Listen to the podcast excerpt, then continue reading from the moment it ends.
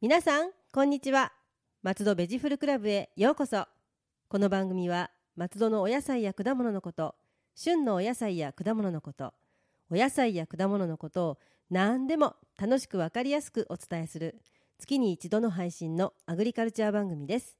私は進行役のラジオポアロ上条英子ですどうぞよろしくお願いいたしますそして番組のメインパーソナリティは皆さんこんにちは農家で野菜ソムリエの成島信孝です成島さん今日もどうぞよろしくお願いいたしますよよろしくお願いいたしますははいい、 10月に入りましてすっかり秋ですねそうですはいね、もう季節は移り変わりが早いそうですね最近私やっぱりあの自然と関わってる仕事な ので、はいあの朝日日はいの昇るのがあ遅くなりましたねそうですよねはいはいあの夏盛りの時は4時半ぐらいにはもう明るかったんですが、ええ今5時を過ぎないとそ明うですよねるくならないですねあと畑に行ってて、あはい秋だなーって感じたのが一つありまして、はいあのカマキリの卵ああはい それがあの私の育てているアジサイネギにくっついてたんです ね。そうですか ええ秋だなと秋だな感じ方がちょっと普通の人と違うかもしれないですけ どと。 そうですね。はいであーそちょっとそのカマキリのはい卵で一つ、あの都市伝説っぽい話をちょっとはい聞いたことがありまして、ええカマキリってはいなんか、冬を予測できるっていう噂を聞いたことがあるんですね。そうなんですか。はいはい。卵を産む位置がはい。高いと、はい。その年雪が結構降るらしいんですね。へえ、あ、そうなんですでね。低いとはい雪の量が少ないっていうことを聞いたことがあります。へえあ、そうなんですか。はい。今までの春夏の感じで、ええどんな冬が来るかを予想してるわけですかね。どうなんですかね。ええどうですか今回は。今回実ははい低いところに卵が、あ、そうですか。はいじゃ産卵されてたんあでそんなにじゃあ雪も降らないで寒くもならないで。ねの、うんかもしれないですね、はいはいでちすょかっとこれはあれですね、あのー来年はい。 3月か4月ぐらいに結果 が わそうかりでますすねね。どうだったかということでね。はい、いやーなるほどそういうこともあるんですね。はいはい。で、まあ、さて、えっ、と、早速ですけれども、はい本日のメインテーマは。はい、はい。メインテーマ10月といえばはい。何でしょハロウィンですうかね。そうですねはハいロウィンですね、ハロウィンといえばかぼちゃですかね。かぼちゃですよねはい。え、おえー今月は、えーはいかぼちゃのお話をしたいと思います、はい、お願いいたします。ははいい。、であのハロウィンって出ましたので、はい実はなんでハロウィンとかぼちゃなのかっていうはい。疑問を持ちましてちょっと私調べましたはい。そしたらもともとハロウィンというのは、はい。えイギリスの文化で、え日本でいうお盆のような習慣だったそうですね、うん、はい。はいでイギリスでははいもともとあの砂糖大根やあの大きな株であのそれをくり抜いてはい。灯籠にしたらそうなんですね砂糖大根。砂糖大根あのよくはい北海道旅行行くとでっかいあの株のような大根があるんですあがあー、はい。のはい。砂はい。糖の甘味料の原料になるあ、じゃ、あ甘いんですか。甘いやつですねあー、なるほど。は。はいそれがあのちょうど提灯はい。とかにしてあのやってた習慣があったんですが、はい。あのアメリカ大陸が発見されて、はいあのアメリカの方に移住したイギリス人がはい。酪農を始めましえて、え。そのちょうど酪農すると家畜の餌が必要になりますよね。はい。で家畜の餌に育ててたあの大きなかぼちゃがはい。あの提灯にするのにああのいいっていうことなでるほど。はい。そこからあのかぼちゃになってったと。あ、そうなんですね。ええそれであのオレンジのかぼちゃというか、はいあのいわゆるハロウィンのかぼちゃとそういわゆるハロウィンのかぼちゃになったと言われております。なるほどはい。はい。で、あの、はい ハロウィンの話はそこまでにしまして、はい。えっ、と、まあ、かぼちゃ、一般的に私たちが、あの、八百屋さんやスはいーパーで買うかぼちゃっていうのは、あの、西洋かぼちゃという、はい。かぼちゃで西洋かぼちゃ。あ、の、かぼちゃはざっくり大きく2つに、はい。西洋かぼちゃと、えー日本かぼちゃに分かれるんですが、あ、はい。はい、え今回、あの、かぼちゃの栄養素と選び方、はい保存方法は、あの、西洋かぼちゃを基準に、あ、そうなんですはいね、。お話ししたいと思いまあす。れですかね、やっぱり西洋かぼちゃの方が出回っているというふうに思っててよろしいんですかね。あはい、もうほとんどスーパーで売ってるようなかぼちゃははい。もう西洋かぼちゃだと思っていただければ、そうなんですね、はい。わ、はいかりました。お願いします。は。い、ではまず栄養素、はい。はい、これなんですが、まあ、かぼちゃといえば緑黄色野菜ってイメージがありますようんそうねですねはいまあ、本当にあの栄養が豊富な野菜でありまして、はい。ビタミン E はい。これが多く入ってましてじゃあビタミン E は何だ、はい。はい、これは、えー抗酸化ビタミンの一つで、はい。えー脂質の酸化を抑えるアンチエイジングの、そうです。 はい、私の大好きな言葉です。 私も大好きです。はいの、えーいや、はいえー生活、えー習慣病の予防が期待されると。そうなんですね。ビタミン E がやっぱり豊富。豊富。はい。はい。で、またビタミン E は、はいえー血行の促進を、はいえー進める働きがありまして、体を温める。はい。なので、かぼちゃを食べる儀式っていうんですかね、はい習慣ありますよね、日本でも。はい、ありますね。えーいつでしたっけ当時当ですね。時ですね。当時って寒いですよね。あ、なるほど。これから寒くなるっていう時ですよね。はい体を温めてと。はい。ああ、そうですね。えーだから当時、なだるから理にかなってるんですね。はい、そうですね。また、えー、でんぷんやビタミン C、はい。えー鉄分ビタミン B2 カルシウム食物繊維なんかいっぱい出てきましたねすごいですね。あええ、ビタミン C なんか意外ですね。あ意外あそこから出てくるんだ出てくるなっていう感じが。 はいああ、じゃあ結構栄養豊富なお野菜ですなのね。でねぜひあの冬場というとまた野菜が少なくなる時期でもありますそのうでですね。ははいい。ぜひかぼちゃを食べて寒い冬を乗り越えてもらいたい乗り越えてでちょっとお肌にもお肌にも良さそうですのではね、ええなるほどそうなんですねははいいじゃあせっかく食べるなら、はい良いものを選ぼうはいということでぜひええはい選び方でまあ今回、えー、2つあのー丸ごとで買う場合と、はいカットで買う場合はいがあると思うので、えー、2つ、えーお話をしたいと思います。はいではまず丸ごとで購入される場合ですね、はいえーまず見てもらいてもも見見てもらいたいものが、えー皮の色、皮の色ははいいあとヘタのヘタとはいあと3つありましたねすいませんあとはい重さがありましたね、重さははいいえっとまず皮の色からお話ししますと、はいあの熟すとはいあの色が濃くなるんですねそうなんですはかいじゃああの緑っぽい薄緑っぽい色から濃い緑へそうですなっねていくで、はい艶が出てくるんですねだからちょっと光沢があるような感じのもの、はいはい、あと黄色い部分がありますよね、はいはい、そこがあのちょっと赤みを帯びているものうんあそうなんですねはいそれがまはあい熟しているサイン、はいはい、じゃあそれをちょっと目安目に安に。見てみるということですねはでい2つ目のポイントとしてはあのヘタですね、はい切り口のところなんですがそこは乾いて枯れているものですね。あそうなんですかはい、乾いて枯れているものはい、はい実はですね、ええあのかぼちゃというのははい取り立てはあんまり美味しくないんですね。あそうなんですかはい、じゃあ少し、ま、待ってといまうたか、寝かして、寝か し熟成熟成させてはい、まあまあ、私たちこう追熟というんですが追熟はい、はいあなるほど追熟して美味しくなるものなんでそうなんですねはい、するとあの追熟のサインというのはあのヘタが乾いている。なるほど、はいじゃあそのヘタが乾いてる方がそのよく熟しているということですねははいいまあ、でも最近やっぱ品種改良が進みまして、はい、中には取り立てでも甘いっていうものが中にはあるそうです。あそうなんですね、ははいいじゃあでも基本的な普通の見方としてはうれあの枯れてるものがいいってことですねはい、はいあとは重さですね。こ重さはいれはどっちがいいと思いますか。いややっぱり普通に考えて重たい方がいいような気がしますが合ってますでしょうはい か合ってます。 よかったです。ははいやっぱり身があの詰まってる、い、はいそうですよね。ね、重たいものを選んでいたはだい。きじたいと思いますね。ゃあちょっとそれを参考に丸ごとの場合は選ぶということですね。はいあ。とカットの場合ですね。はい。カットの場合だとあのまあ中身が見えますので、はい。え種がしっかり詰まっている。種、はい。はいあと果肉の色が鮮やかなものですあね。、ははい。い。で、えー種のあの綿の部分ですね。はい。そのが偏りのない部分。あ偏りのないものはですね。い。じゃあ、み、みっちりというか。みっちりああ、いなるほど。で、まあ、形の良いものですよね。はい。はい。どうしても、あの、表面がちょっと白っぽく。ええ乾燥しちゃってるみたいなのよく見ますもんね。そうじゃなくて、やっぱり黄色くて鮮やかで。鮮やかなものが、はいその方があの時間切ってからの時間の経過があ少ない。なるほど。はいはい。ちょっとそれをじゃあ参考に。はい。そうですね。はい。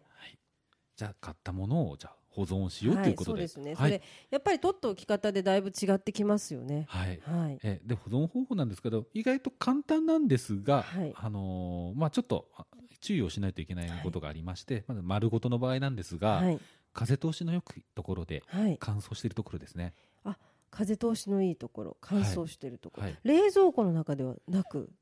あのー大きいじゃないですか。そうなんで すよ私もいつも悩むんですかぼちゃ大きいし、ええどうしたものかなと思ってなるんんでですけど冷蔵庫で冷やすほどでもないので、そうなんですねはい、なんであの、まあ、温度の低いところで風通しの良いえ乾燥したところはい、あの湿気を嫌うんですよ。ああそうなんですね、はい、あの湿気を嫌うので、はい風通しが悪くて、はいちょっと湿気があるとたちまち真っ白なかぼちゃになっちゃいます。あそうなんですねカビが生えてしまうんですよああなるほど、はい、なんかあの素人のイメージだと、ええお野菜はこうお水をみずみずしいところに置かなきゃいけないんじゃないかって思うんですけど、ええものによるんですねものによりますはいね。わ、かりましたはい。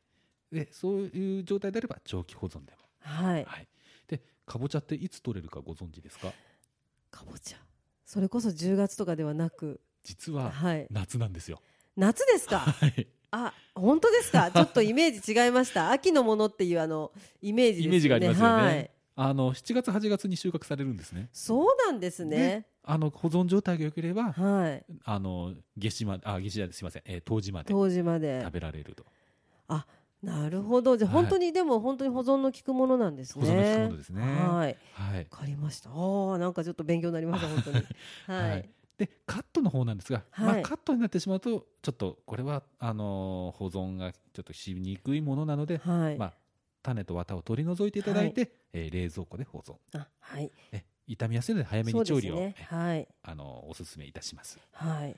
そうですね、まあそうなってくるとじゃあどうやって食べるのが美味しいのかというのが非常に気になるところなんですけれどもははいいえーっとですね、まあ、西洋かぼちゃははい甘みがもともとあるので、はいえ砂糖を少なめに、はいえするのがおすすめします。割とあの薄味で煮た方がかぼちゃのお味がはい引、き立ちますよねあと私はちょっとあの中年のおっさんなんであんまり甘いと食が進まないでもそうですねかぼちゃの煮物は甘いと本当お菓子みたいになりますよねなんとなくそうはいはいね、本当最近の品種は甘みが多いので、はい本当砂糖は少なめで、はいあとみりんと醤油で煮るのもおすすめしますあねはいなるほどであの冒頭にも触れましたが、あはのい日本かぼちゃはいえこちらなんですが、はいこちらは逆に甘みが少ないのではいあの気持ち砂糖を多めに、はあいの入れてあの調理する方をおすすめいたしますそうなんですねはい、はい日本かぼちゃの場合はお砂糖もちゃんと入れてということですよねはいはいわかりましたでもそうなんですよねあのいろいろとちょっとその味付けでもうええ変わっちゃいますけれども、はい、ほこほこしたかぼちゃが大好きなんですよ私、はい そのほこほこしたかぼちゃに仕上げるにはどうしたらいいのかななんていつも悩むんですけれどもあーまあ、ちょっと参考になるかわからないですが一応、はいまあ、あの一般的な調理方法としましては、あの皮の部分を下にしまして、皮はの部分はいいえー重ならないようにはいします、で煮汁はひたひた、ひたひたはいでかぼちゃは浮かないように落とし蓋をしてあー弱火ではいゆっくり煮ます、ゆっくりですねはいい、ガッと煮ちゃいけないですガッといねけあや実は理由があるんですね、はい弱火の理由がはいあのかぼちゃの中にはでんぷんがは入いってますが、ええそれを糖分に変える酵素がはい55度からはいえー、70度くらいの温度帯が活発に活動するそうなんですよ。あなるほどはい、じゃあその弱火で少しずつやってる時の方が甘みが強く出るってことですね。はい、だから強火でガツンって、あーあのー一気にやってしまうとそんなに甘くない。なるほど、はいちょっと頑張ります。 あと、はい。あの皮はあの実以上にカロ,、はいカロテンという、はいはいえー栄養素があの多く含まれてますので、あはないるべくなら煮るときは皮付きで。あ、そうなんですね。まあ皮もかぼちゃの場合は美味しいですよね。美味しいですからねなはるべくなら一緒に、あのー食べていただくい。はいと。効率的に栄養素が、わかりまし摂取できまたすねじゃあちょっと皮付きでということですね。あとまあ硬いですよねそうですかねぼちゃはいなので、まあ、電子レンジではい。ちょっとあのラップにくるんで、まあ、様子を見ながらなんですが、はいあのチンしてもらえるとカットしやすくなりますね。そうですね私もその技をですね、ええ本当につい何年か前に知って、ええそれまではあの丸ごとよくジャンプして切ったりとか包丁を振り振りかざしてバンとかって、はいちょっと危険な切り方をしてたんですけど、 はい本当にあの本当にあれちょっとだけチンすると、はいスッと包丁スッとが入るんです入よねるんですよね。はい、はいそれはちょっと私も最近やってます。はいはい、まあ、目安なんですがあの600ワットのはいあやつだと約2分くらいではい、柔らかくなりますのでそうですね。じゃあ、はい600ワット2分ぐらいでカットしやすくしてから、いろんな形にそう切でっすていねただいた方がいいですね。はいはいであの、はい冒頭に日本かぼちゃと西洋かぼちゃ、はいえそれとあっても気になるんです私どういう感じで違うのかっていうのもそう聞ですよきねたいので、はの違いでですよね、はい実はですねはい明治時代の前から栽培されていたものが日本かぼちゃはいで明治以降に、はいあの入ってきたものが西洋かぼちゃというああの一応なんそう住み分けなんですね。じゃあその入ってきた歴史ですねはいはいなるほどでじゃあいつ入ってきたのかとはいいうと、まあ、室町時代後期ですね、はい。はいえー九州にほうひえー漂着した、はいえーポルトガ船ポルトガル船ですね、はい。これにかぼちゃが積まれてたんですね。はい。でこのポルトガル船がはい。あの日本に来る前に寄ったはい。港がじゃ、えーカンボジアだったんですね、あ、はい。あ、なるほ ど。それ聞いたことあります。そういえば。まあ、これは諸説いろいろあるんですが、はいまあ、一般的によく言われてる名前の由来なんですが、カンカンボボジジア。カンボジア。カボチカャでンボすね。 なるほはど。いはい。で、ポルトガル戦だったんだけど、寄ったところのことが言われちゃったわけなんですそうね。ですねなるほどです。はいはい。で、かぼちゃですよね。えそれで、まあ、日本。でけ結構でも時代劇なんか見ていても、はいまあ後からつけたものかなと思うんですけどなんか煮物、こうかぼちゃの煮物みたいなはいのが出てきますよね。ええははい、で、あのー日本かぼちゃとして、まあ、特徴としましてい、は、はい、皮はゴツゴツしてますね、あそうですか、はい、見た目違いってどうですかねはい西洋かぼちゃと。西洋かぼちゃなんか丸いはい丸ってつるあって感じ分がすかっるてきましたこういうこういうってこういうラジオでこラジオうでこういういうって言っても分からないですけど、はいなんか分かります、はいちょっとい角々しいというかはい形ですよね、あの綺麗な丸じゃなくてそうですねあのデコボコしてるってイメージあでこぼこですよねはい、はい、で果肉はねっとりしてます、ねっとり方はい、まあ、しっとりといった方がいいのか ねっとりといったあらでも水分多めってことですね水分多めですねはい、で味は淡白なんですねあじゃあそこでいろんな味をつけるのにお砂糖とかお醤油とそうかですねななんでるほど醤油ベースのあ和食の煮物に向いています、はいなるほどなるほどはい、で一方じゃあ西洋かぼちゃ、はいこれはやっぱ果肉は甘いですよねはい、あ甘いいつも食べてるあの、はい丸いとこから出てくるやつですね、はいそう思うとわかりますはい、はい、であの上条さんの大好きなはいホクホクとした、ホクホクですよねは、はいえー粉質のものですね、はいで青果店での扱いはほとんどこちらになりますああなるほどそうなんですねじゃあ、はいやっぱり西洋かぼちゃの方が、はいそのホコホコのものになりがちなりやすいというなかりやすいはいそうですかわはいかりました、ちょっとその辺をちょっと見ながら作ってみたいかなと思いますけどもはいははい、でかぼちゃ今ね日本かぼちゃ西洋かぼちゃっていうの結構種類がありまして、い、えー日本かぼちゃ西洋かぼちゃペポかぼちゃっていうのもあるので大きく分けて3つペポ三種ペポかぼちゃ、はいまあ、これズッキーニ、あはいズッキーニ、はい、これがあのペポかぼちゃの仲間になりますねそうなんですねはいまた全然食感違いますよねはい見た目はきゅうりですけどねそうですよね、はいきゅうりで切ってもきゅうりのような気がするんだ けどでも味の味はちょっとまたきゅうりとも違うし違いますよねはいあこなれるほど私も育ててるんですが、はいこれ放置してるとやっぱ種できるんですよはいかぼちゃの種になってるんですよあそうなんですね、はいあのちょっと真ん中のところがはい、あなるほどすごくでかくなるんですねあそうなんですねはいあらまちょっと意外ですねははい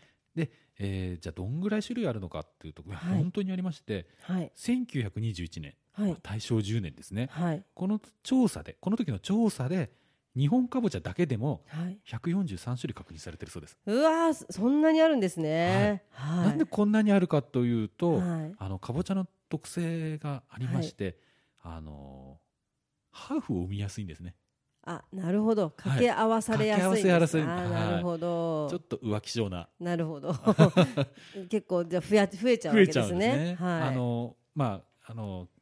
掛け合わせしやすいのでいろいろと、なるほど種類が増えてそうですねはい、まあ、ここで、まあ、ちょっとあの代表的なあの、かぼちゃの特徴ですかね、はいお話ししたいと思います、はい、えまず坊ちゃんかぼちゃというのがあります、ぼっちゃんかぼちゃんはこいれあの西洋のかぼちゃはで小さいんですよ、あ手のひらサイズぐらいの手のひらサイズですねあーありますねはいはいまあ、重さとしては重さとしましては、はいあの 500g 前後なので、はい食べきりサイズですね、ははいい、最近よくスーパーでもこれは見かけるようになりそうまでしすたねねこれは本当に私も買うとチンだけで、ええ結構中まで煮えちゃうというかそうなんですよねはい、はいですよね可愛いやつですねははいい、はいえ続きましてあのそうめんかぼちゃ、最近何かと話題ですよねそうめんかそうぼちめゃんかぼちゃ、ははいい、あの錦糸売りとも言われてまして、はい茹でるとあの身の部分がそうめん状になるんですね、はい、はい食べたことないんですよまだあそうですか、はい、ただ写真で見ると本当にそうめんみたいだなって 思って、これあの、醤油酢あ酢ごめんなさい醤油はい酢すみません酢醤油ですね酢醤油酢醤油はでいいただくんですね、味はどんな感じですか私が食べた時はやっぱり淡白なじゃあ逆に淡白だからこそそのそうめんっぽく食べるのにそうですね適してるんですねはいあなるほどはい、はい、え続きましてあのコリンキーというコリンキご存知ですかーいや知らないです可愛いですね可愛いですあの、はいやっぱ大きさもそんなに大きくないんですね、はいで小さいんであと、まあ、色があんとなんて言ったらいいんでしょう黄色から赤ににの感じのような、あーはい、はい、赤茶っていうんでしょうかねそんなような色なんですが、うんこれ皮ごと生食できるかぼちゃなんですねそうなんですね柔らかいもので、はい、スライスしてあのサラダや漬物に、ああそうですか、ああの実は私もそのかぼちゃははい生で食べていいものなのだろうかっていうのはすごく昔からよく悩んでまして、え一度あのスライサーでスライスして、ええサラダの上に乗せるっていうレシピがあったんでやってみたら、結構食べられたは食べられたんですけえど、ええ食べていいものなのかなってずっと悩んでるんですけどその辺 は食べて大丈夫なんですけど硬いですよねいやでも薄くするとなんとかなんとかみたいな感じだったんで、あじゃあ食べられないわけではないんですね、はい でもやっぱり加熱すると甘みが出るんでなるべくならそうですよねははいいわ、かりました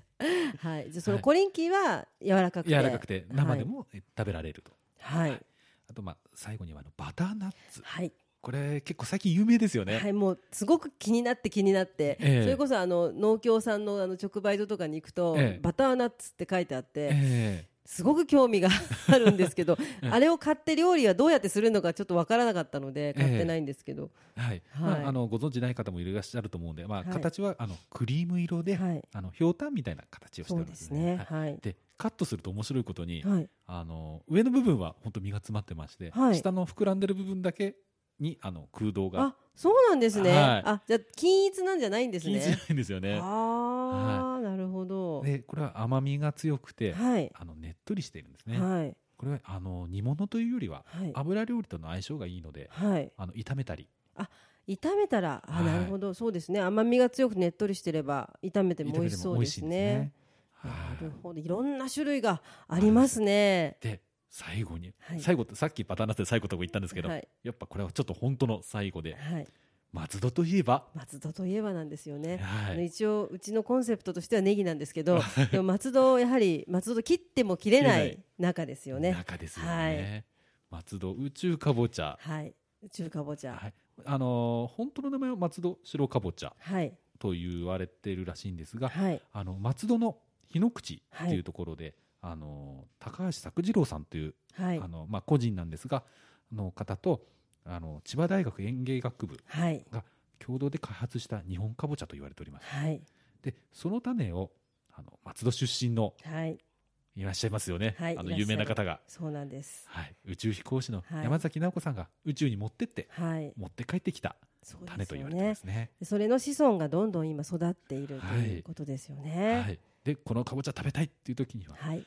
あの松戸市に和菓子屋さんが、はいえーやっておりまして、はいえー下矢切の八安さん、八安さん、はい、あと松戸の、えー、宝月さ宝ん月さん、で宇宙かぼちゃを利用したはい和菓子が販売されております、八安さんではお祭りではコロッケも売ってま す。そうですね。かぼちゃコロッケかなぼんちゃですね。はいすごくあの美味しい美味しい。はいはい。なんですよね。なのではい松戸といえばもう切っても切れないということで、はい。実はあの松戸駅西口デッキでもですね、はい。あのハロウィンかぼちゃフェスタというのを10月25、26ではい。やることになりまして。ええ25日は、えっと小さい子供のハロウィンのファッションショー、あでー26日は、えええっとこの白かぼちゃを白はい宇宙かぼちゃを使った、はい。あのレシピコンテストということで、はい2日間西口デッキでそのかぼちゃのフェスタをやってますので、あはいーあー、ぜひ行きたいですね。は。い、ぜひあのお聞きの皆さんも見に来てくださいでそちらであのかぼちゃのクレープかぼちゃの餃子かぼちゃのコロッケなども販売もしておりますあーぜひ食べてみたいですね。私が司会をしておりま すち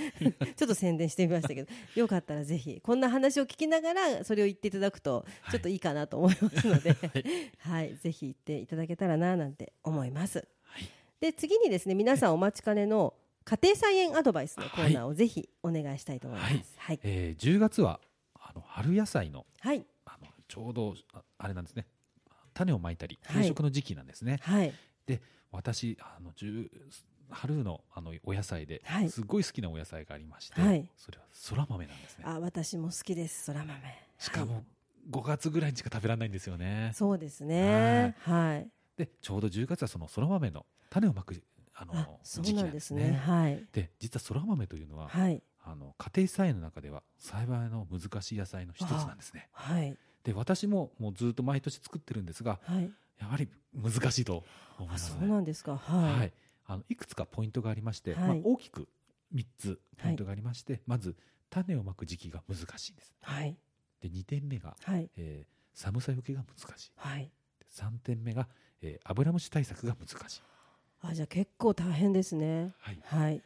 あの種をまく時期が難しいというのははい。あの冬を越さないといけないですよね、あー、はい、そうですはいね。木が育ちすぎても難しいし、はい。育たなすぎても越せないはい。ちょうどいい大きさではい。種をまかないといけない、あー、じゃあそこの頃合いも大変ですよね。まはあい。目安としましては、はい。まあ、10月下旬ぐらいからがはい。目安ですね、ではい。 11月上旬までなんですが、まあ、私おすすめは10月いっぱいに、はい。10月中に、下のはい10月下旬の方に植えた方がいいということですね。はい。で種をまくときはお歯黒のところを、お歯黒。はいはいお歯黒ありますよね黒いところはいはいはい。はい。あれわ私たちお歯黒というんですおが歯黒。ははいい。そこを下にしてまくと、はい。はい、なぜかと言いますとお歯黒のところから目と根がな出るほのどであそこから出てますね、はいそういえばはいなので発芽しやすいとはい言われております。はいで2点目のあの寒さについてはいあの寒さなんですが